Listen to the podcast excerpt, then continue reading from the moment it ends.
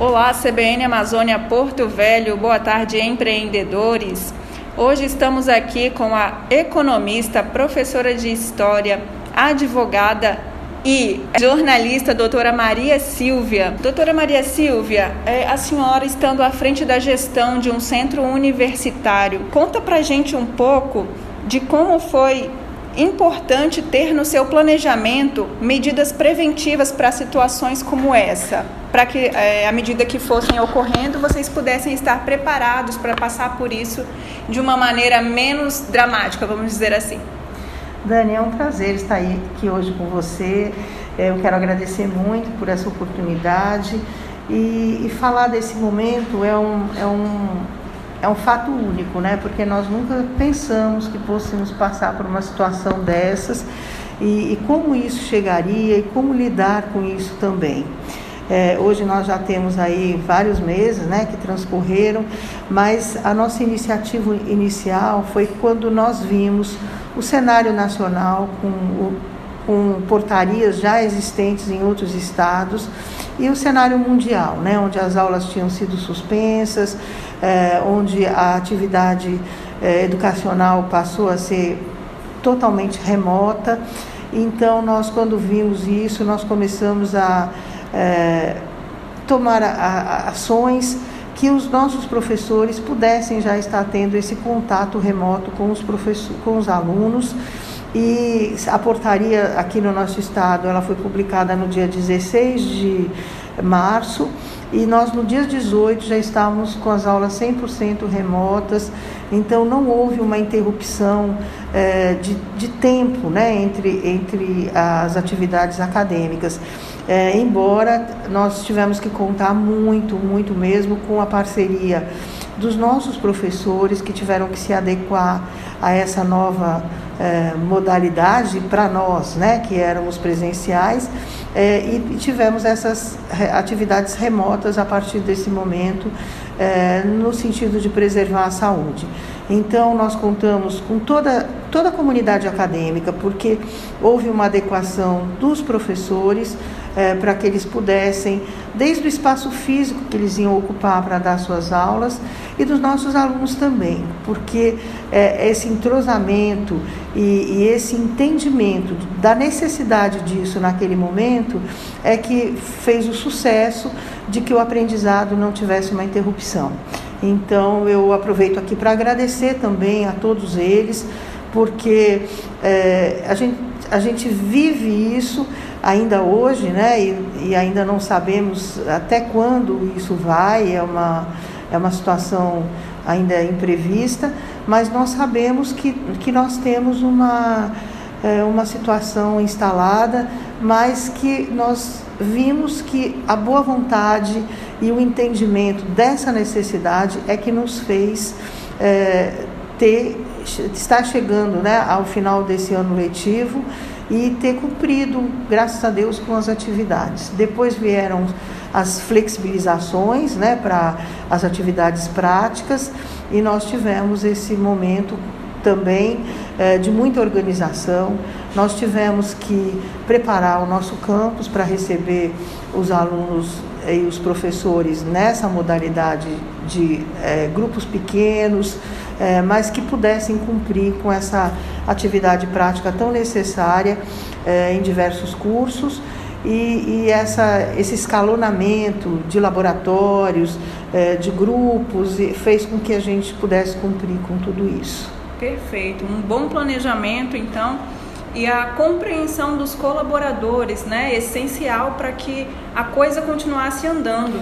Com certeza, foi isso que nos é, nos garantiu realmente pela, por essa colaboração e é o que eu falo, nós temos que agradecer sempre a todos, nós, a, além da, da, de professores e, e, nossos alunos, né, nós também tivemos que preparar toda a equipe interna para que houvesse o máximo de, pro, de proteção para todos.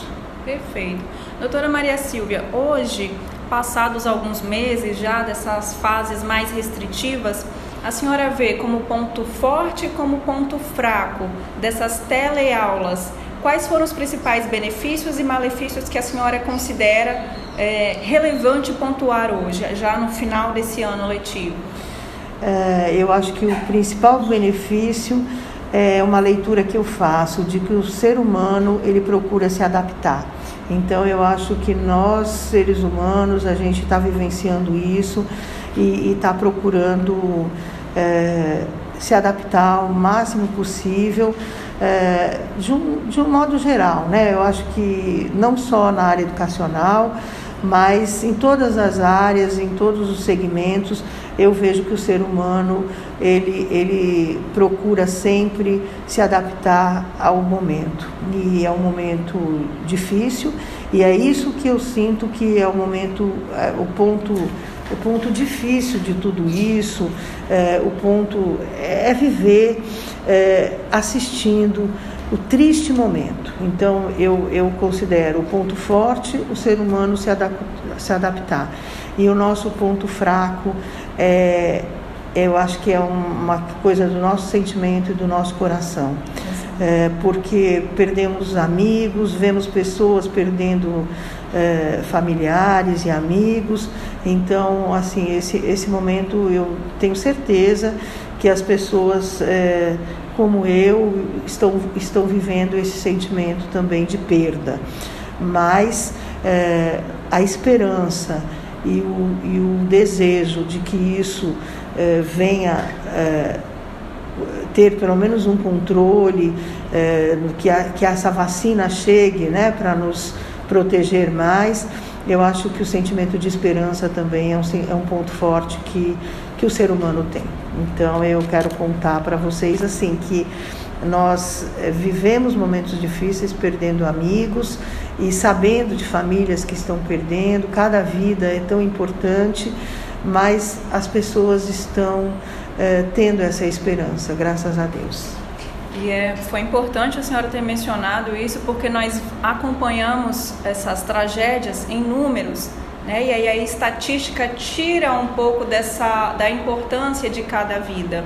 A senhora uhum. considera que a inteligência emocional é um fator crucial para dar continuidade, tanto no segmento da educação quanto okay. em todos os segmentos daqui para frente, doutora Maria Silva? Ah, eu tenho certeza, eu tenho certeza que o ser humano está buscando que esse amor ao próximo, é, que tudo isso que nós estamos passando realmente é uma, é uma questão que cada ser humano vai ter que buscar esse entendimento, essa inteligência emocional para que possam sobreviver, passar por isso e se reerguer, porque é um momento triste realmente, é um momento muito difícil, muito inesperado.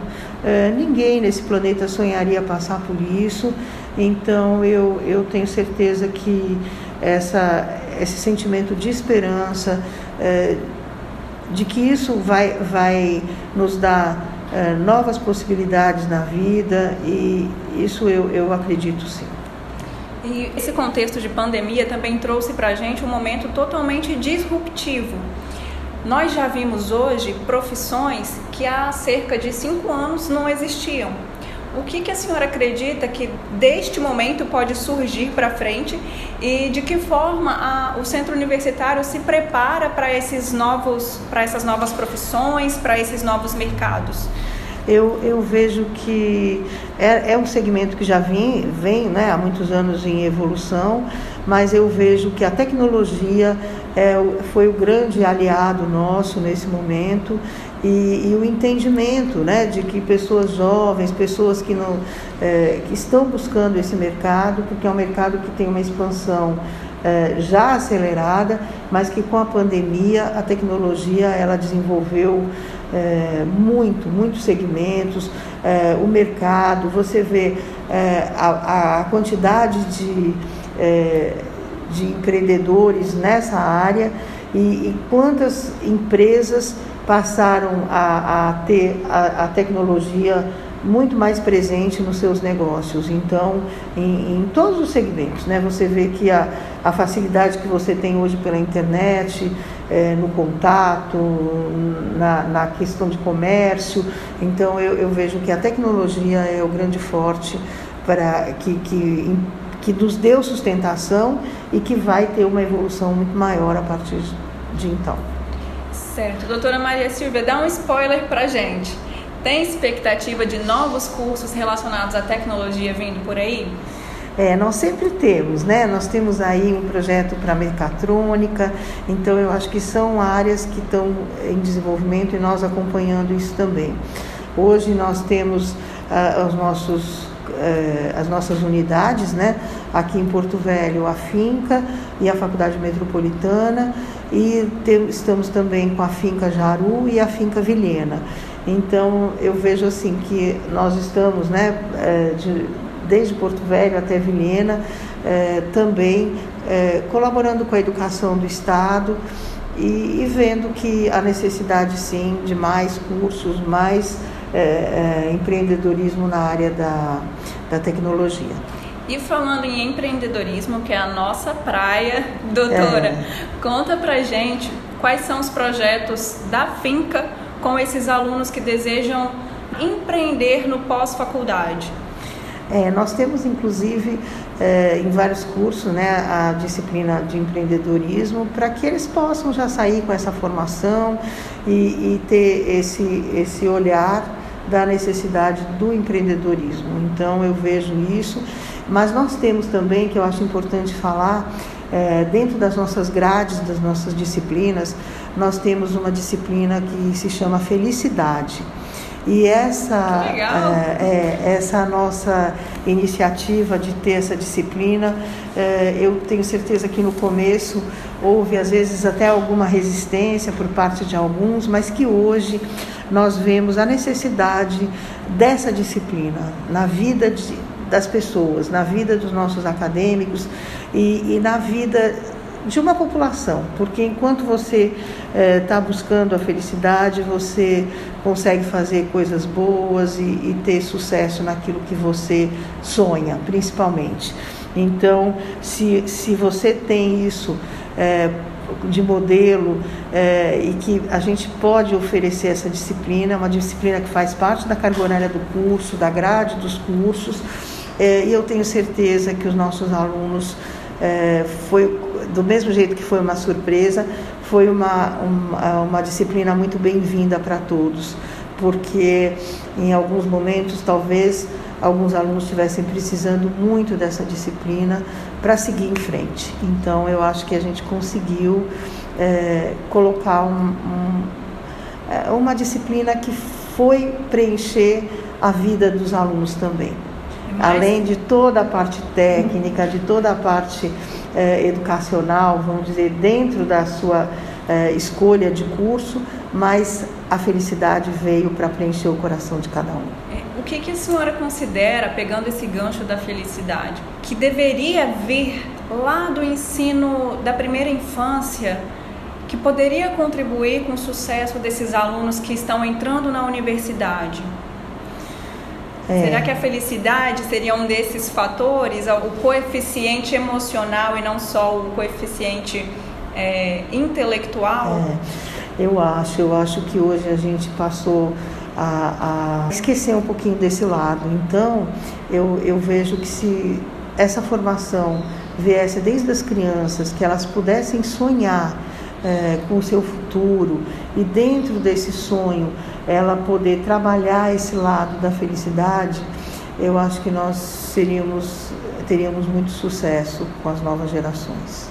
Com relação à evasão das, dos alunos na, no ensino superior, nós sabemos que isso é muito comum essa disciplina felicidade deve estar auxiliando a segurar esses, esses alunos. Ou... É, eu acredito que sim, porque muitas vezes você é, escolhe um curso e depois é, acha que não é aquilo, mas eu acho que essa disciplina realmente ela vem é, para que o seu lado psicológico, o seu lado né, é, pessoal possa se desenvolver e buscar realmente um caminho dentro daquilo do seu aprendizado que vai lhe trazer felicidade.